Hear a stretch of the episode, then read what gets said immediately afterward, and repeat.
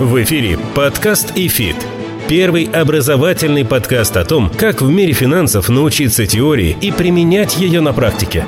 У микрофона кандидат экономических наук, доцент ВАВТ и РАНХиГС, преподаватель ИФИТ Олег Абелев и основатель ИФИТ, участник финансового рынка России с 1992 года Алексей Примак. Всем здравствуйте, друзья! В эфире подкаст «Эфит». Меня зовут Олег Абелев. Со мной в студии преподаватель «Эфит», мой коллега, трейдер более чем с 20-летним стажем, работа на финансовых рынках Алан Зарасов. Алан, привет! Добрый день, привет, Олег. Как всегда, в начале любого эпизода напоминаю, что можно нам писать в телеграм-канал 1собакафит.ру, адрес нашей электронной почты. Заходите к нам на сайт 1фит.ру, оставляйте обратную связь, задавайте вопросы, и мы обязательно отреагируем, ответим, если таковых наберется большое количество. Обязательно сделаем эпизод, посвященный ответам на ваши вопросы. Ну что же, Алан, переходим к теме. И мне кажется, тема нашего сегодняшнего эпизода, она так очень логично закругляет целый цикл эпизодов, которые мы с тобой посвятили инвестициям в золото. Напомню, что самый первый выпуск посвящен был мерным слиткам. Да. Ну, собственно говоря, это то, что человек мог купить в тех или иных видах, в том или ином варианте еще там, наверное, ну, тысяч пять-шесть лет назад. Другое дело, что размер этих слитков был иной, но суть и роль слитков не поменялась. Но время не стояло на месте месте. Научно-технический прогресс никто не отменял. И вот плавно от мерных слитков мы шли к инвестиционным монетам. От инвестиционных монет мы шли к безличным металлическим счетам. От обезличенных металлических счетов мы шли, и в одном из последних выпусков можно послушать, мы шли к расчетным фьючерсам, поговорили о расчетных, о поставочных фьючерсах на золото. Ну и, наконец, вполне логично мы приходим к сегодняшней теме, а именно к цифровому золоту, Алла. У нас сейчас нынче все очень модно оцифровывать. Это не говори. И э, умное английское слово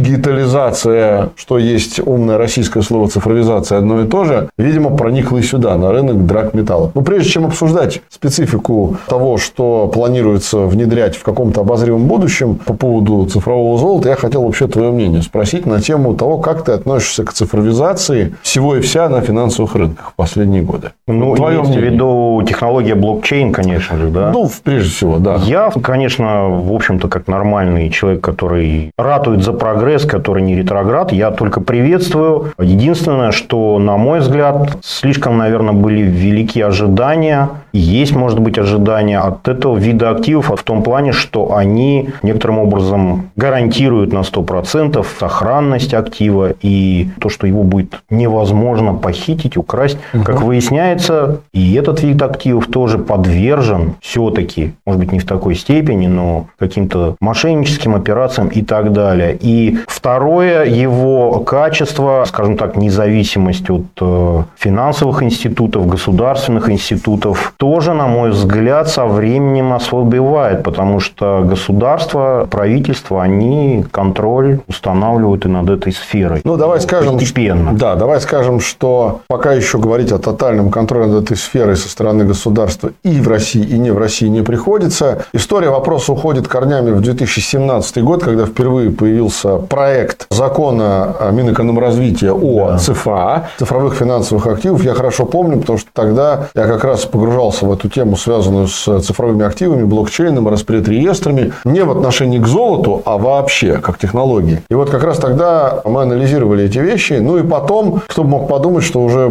почти через два с половиной-три года будет принят закон о цифровых финансовых активах. Он в прошлом году году принят. Да, он был принят в 2021 году, но надо сказать, что принят он был в довольно сыром виде, но что и не могло быть иначе, потому что, по сути, в данном случае законодательство гонится за технологией, а не наоборот. И поэтому приходится при появлении каждой новой технологии, связанной с распредреестрами, цифровизацией, дополнять ее и давать ей какие-то правовые конструкции. Поэтому то, что этот закон будет обрастать огромным количеством поправок и изменений, это даже, как говорится, к гадалке не ходи. Но, тем не менее, сам факт принятия этого закона говорит о том, что финансовые власти в нашей стране и не только в России, потому что закон о цифровых финансовых активах принят не только в России, он принят в довольно большом количестве стран. Пионерами здесь выступают Япония, безусловно, прибалтийские страны, Мальта, Люксембург и Соединенные Штаты Америки. Вот здесь, в этих странах, все началось, может быть, даже раньше, чем в других странах. И статус цифрового финансового актива, Алан, это вот то, о чем ты немножко так затронул в своем ответе, это камень преткновения. Потому что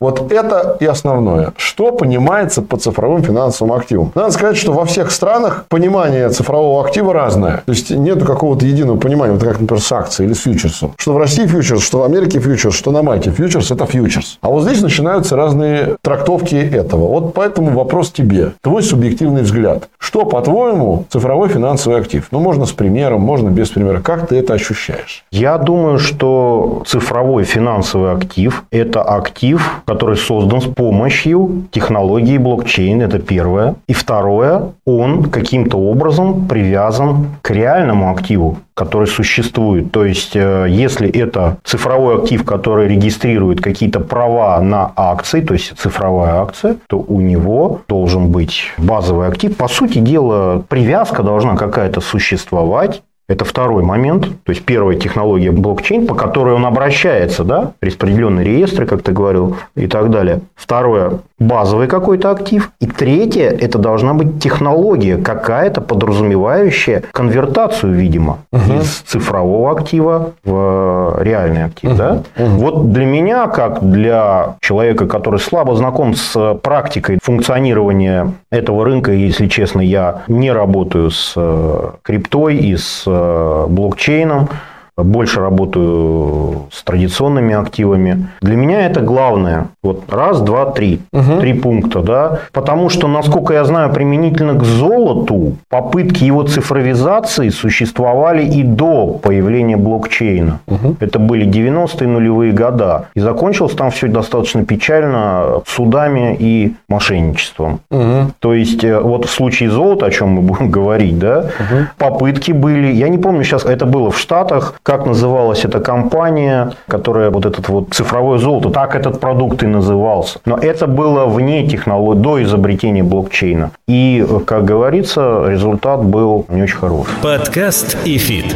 Ну, давай я немножко тебя поправлю, чтобы слушателям тоже было понятно. Значит, ты сказал, что ты не работаешь с криптовалютой и блокчейном. Да. В принципе, блокчейн как технология, он появился даже задолго до этой американской компании. Я тоже вот, когда работаю в университете, веду mm-hmm. курс по цифровым технологиям, mm-hmm финансовом мире. Сразу говорю всегда на первом занятии, что блокчейн – это универсальная технология, и криптовалюты – это лишь одно из прикладных приложений mm-hmm. блокчейна. Потому что блокчейн, как технология, появляется во второй половине 20 века, и основная цель появления блокчейна, не уходя далеко в дебри, это как раз-таки защита от утери, искажения или появления ложной информации. Вот это основная идея блокчейна. Когда ничего централизованного, а все децентрализовано. Когда риск того, что условно, какой-то сервер, база данных или компьютер выйдут из строя, будут подбиты ракеты, сгорят или что-то еще, и с этим сгорят все данные. Вот блокчейн был призван как раз этот риск устранить. Он может применяться где угодно. Он может применяться в правовой сфере, в сфере денежных переводов, в банковской сфере, в сфере образовательной, в сфере лизинга и т.д. и т.п. Просто его применение в денежной сфере в виде криптовалют нашло, наверное, максимальное отражение. И поэтому является ли криптовалюта цифровым финансовым активом, вопрос, на который ни я, ни Алан, думаю, вам ответа не дадут сейчас. Потому что это основной вопрос. И надо сказать, что сегодня российские власти до сих пор расходятся в отношении по этому вопросу. Например, Минфин и Минэкономразвитие считают, что криптовалюта это цифровой актив финансовый, угу. и что раз она таковым является, его можно считать и инвестиционным инструментом, и налогооблагаемой базой, и все, что из этого следует. А Центральный банк говорит, ни в коем случае. И выпускает в 2021 году консультативный консультативный доклад «Цифровой рубль», где прямо в сравнительной таблице указывает, что есть цифровой рубль и есть криптовалюта. И это две большие разницы. Не буду уходить в дебри, потому что у нас немножко тема другая. Но, когда мы говорим о золоте, вот мы постепенно подходим к цифровому золоту, здесь, безусловно, мы рассматриваем его как цифровой финансовый актив именно по той причине, по которой ты, Алан, сказал, что это предполагает переход прав на реальный металл. Вот это очень важно. Это отличает, например, криптовалюты. Там при покупке криптовалюты никаких прав на что-то реальное часто не возникает. Здесь возникает. Поэтому... Ну, если ты только платишь криптой... Не, не, я имею в виду сама а, криптовалюта. Нет, нет, да. конечно нет.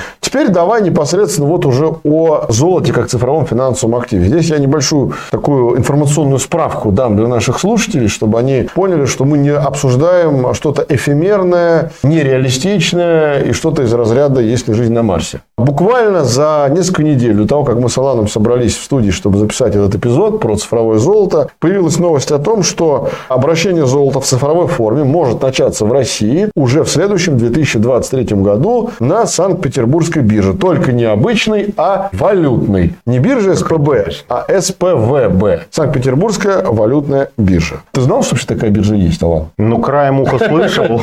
Ну, просто фондовая биржа, она затмила питерская все. И эта площадка, конечно, в тени.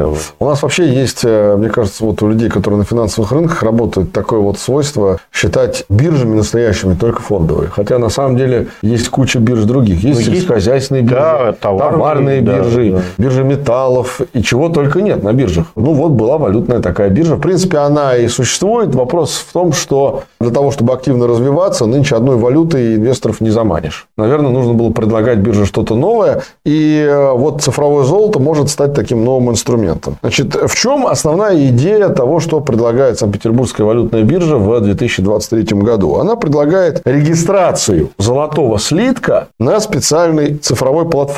Что дает пользователю такая регистрация? Она ему дает как раз тот самый цифровой сертификат. То, о чем ты говорил, Алан, как право. А скажи мне, пожалуйста, если мы говорим не о золоте, ты где-нибудь встречался вообще э, в своей практике какой-то электронный сертификат на какие-то финансовые активы? Или нет? С теми, с кем Электронный сертификат. Электронный или цифровой, да. Пожалуй, что нет. Пожалуй, что ну, нет. на российском рынке. Вот я тоже не встречал, прикол. поэтому для меня, так же как и для тебя, это будет некая новация. В чем идея? В том, что после того, как у тебя или у меня, как у инвестора, появится на руках, ну или там придет на электронную почту или по защищенному шлюзам каналу в виде там, не знаю, какого-то набора символов, скорее всего, да, будет выдан мне или тебе такой цифровой сертификат, ты и я сможем его продавать. Но не просто продавать, а самое главное, уважаемые слушатели, не перемещая золото по счетам. Интересно. Вот как это уже. будет выглядеть на практике. Вот я читал тот источник, который ты пользуешься, и, конечно, все пока покрыто мраком на самом деле. Что для тебя больше всего покрыто мраком? Э, связка, да, между движением. Ну, хорошо, мы торгуем, инвестируем вот этим цифровым финансовым активом, который привязан, видимо, к котировкам золота. Я, опять же, не специалист по криптовалютной торговле и всем, что с этим связано. Насколько я знаю, множество есть так называемых э, стейблкоинов, да, которые привязаны к золоту. Давай расскажем, и что вот... такое стейблкоины. Это криптовалюты, у которых свой собственный блокчейн, так называемые стабильные валюты. Да. Но мы не будем уходить в дебри, потому что это может быть тема отдельного подкаста на эфит. Давай, вот я тебя что спрошу. Давай мы сейчас от цифрового золота уйдем, вернемся к золоту обычному. Либо поставочный фьючерс, угу. либо мерный слиток, либо ОМС. Вопрос. Ну, не считая мерного слитка, наверное.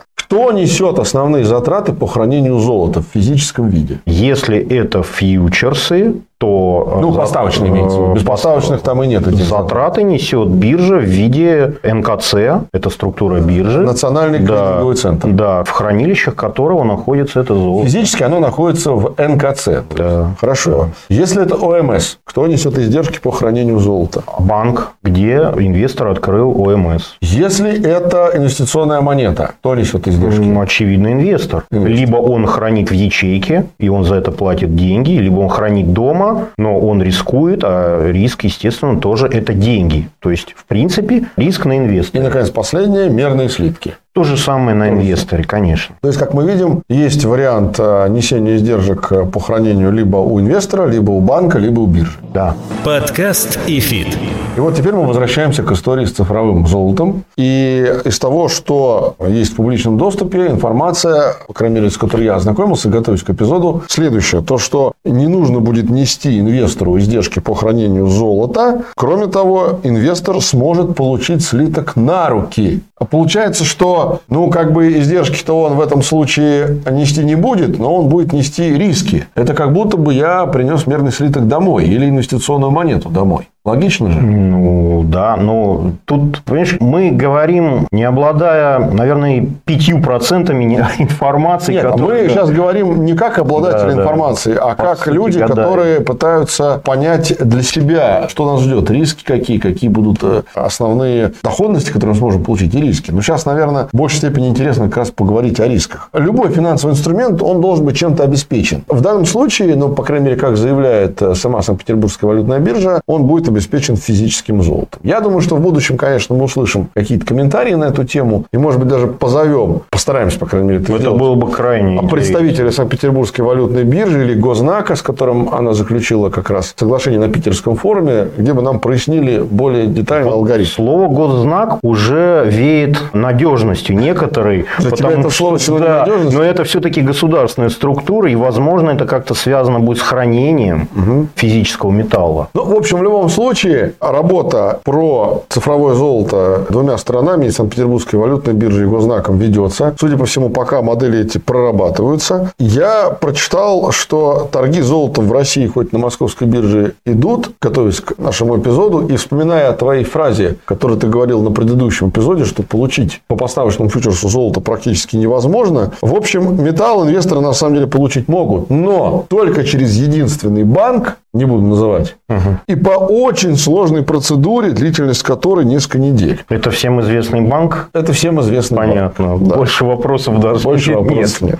И ежедневные объемы торгов этого рынка примерно 250-350 миллионов рублей. Ну, вот это ни о чем, конечно. 250-350 миллионов рублей. Давай скажем нашим слушателям, какой ежедневный объем торговли расчетными фьючерсами на золото на Мосбирже примерно? Это несколько миллиардов рублей. Несколько миллиардов. Да. То есть, смотрите, да, 250 миллионов, ну и, скажем, 2 миллиарда. Ну, это 8 на раз. порядок. 8 раз. На порядке, да. Ну, сразу хочется сказать следующее. Если будет такой цифровой финансовый актив запущен, в любом случае его придется регистрировать в Центральном банке. Потому что у нас Центральный банк по новому закону, Насколько я знаю, закон требует. да, о котором мы с тобой говорили, является в данном случае регулирующим органом всех цифровых финансовых А вот у меня вопрос. А вот этот продукт, это цифровое золото, которое вот декларирует Санкт-Петербургская валютная биржа, он на 100% попадает под определение вот этого закона 259 ФЗ, да, что это именно цифровой финансовый актив. Вот твое мнение. Я вот, э, читая все, что я э, видел, да, разнятся мнения специалистов даже. Да, и это как раз большой вопрос. Я тоже много точек зрения на эту тему прочитал перед эпизодом. Кто-то говорит, что в рамках именно российского правового регулирования этот инструмент выходит за рамки цифровых финансовых активов. Кто-то говорит, что нет, а кто-то говорит, что закон о цифровых финансовых активах не позволяет физически получить слиток. Вот, То есть, именно э, это, да, самое важное, главное. чтобы в законе о ЦФА прям было прописано, я не юрист, как в известном фильме, я только учусь, да?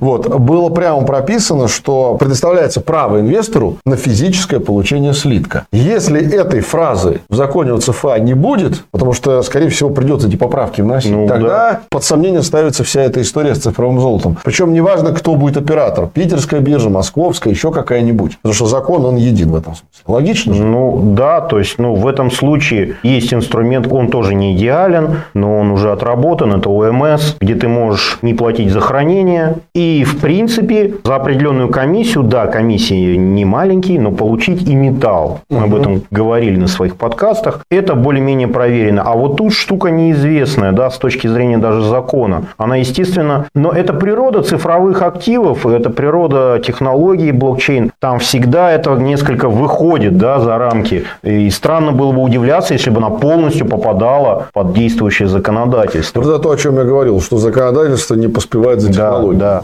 Подкаст «Эфит».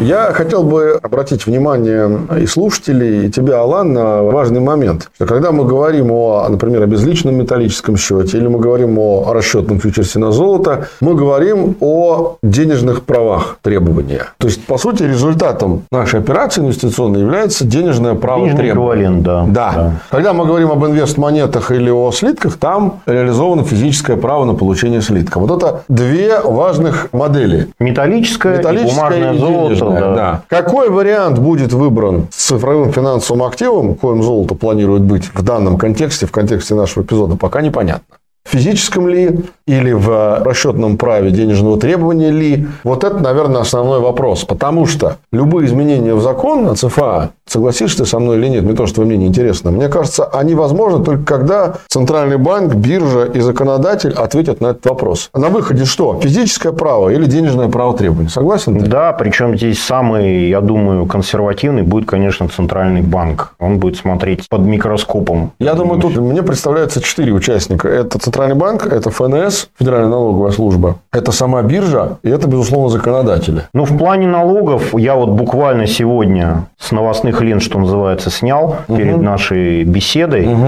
Госдума приняла таки в третьем чтении закон о налогообложении ЦФА, где всякие откровенные ляпы были на самом деле ликвидированы. А ляпы какие? То есть при эмиссии цифрового финансового актива с юрлица, которое эту эмиссию проводило, брали налог на прибыль, причем со всего дохода. Так это налог не на прибыль. Это на да, доход. да, да. Ну, он назывался налог на прибыль Понятно. российский. Да. Теперь, Понятно. значит, эта разница там, да, фигурирует. Дальше. Физлицо, наконец-таки, при продаже цифрового финансового актива в России будет платить НДФЛ не со всего дохода, а как с обычных операций на фондовом рынке с разницей между ценой покупки и ценой продажи. Вы платите 13%. То есть, уравняли, наконец, цифровые финансовые активы с фондовыми активами. Ну, если ты утверждаешь, что в третьем чтении Госдума приняла, значит, сейчас это, наверное, пойдет в Совет Федерации, потом на подпись президенту, и, наверное, через пару недель это вступит в силу. Ну, я думаю, да, там уже проблем нет.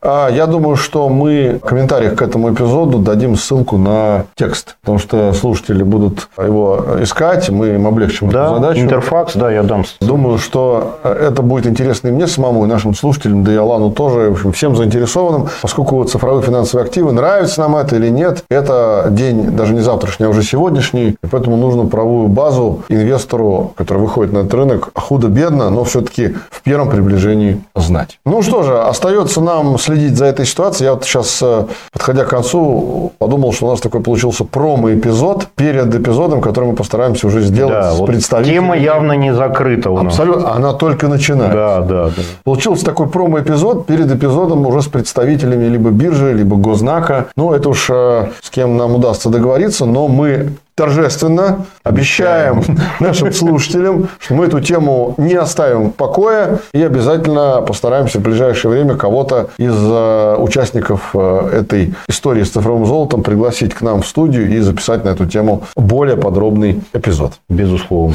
Ну что ж, на этом будем завершать. Уважаемые слушатели, пожалуйста, подписывайтесь на наш телеграм-канал, пишите нам на электронную почту 1собакафит.ру и самое главное, заходите на наш сайт 1efit.ru, оставляйте обратную связь, в том числе и по вопросам цифровых финансовых активов, связанных не только с золотом. Если эта тема будет интересна, то мы сделаем отдельные эпизоды с Аланом и не только с Аланом, и не только про цифровое золото, но и про другие цифровые финансовые активы. Меня зовут Олег Абелев, я являюсь преподавателем ЭФИТ. Вместе со мной сегодня рассуждал про цифровые финансовые активы на примере цифрового золота и пытался понять в будущем плюсы и минусы. Также преподаватель ЭФИТ, участник финансового рынка России с 20-летним стажем Алан Зарасов. Алан, спасибо. Очень приятно. До свидания. Спасибо тебе, Олег. Дорогие друзья, уважаемые слушатели, до встречи на будущих выпусках подкаста ЭФИТ. До свидания.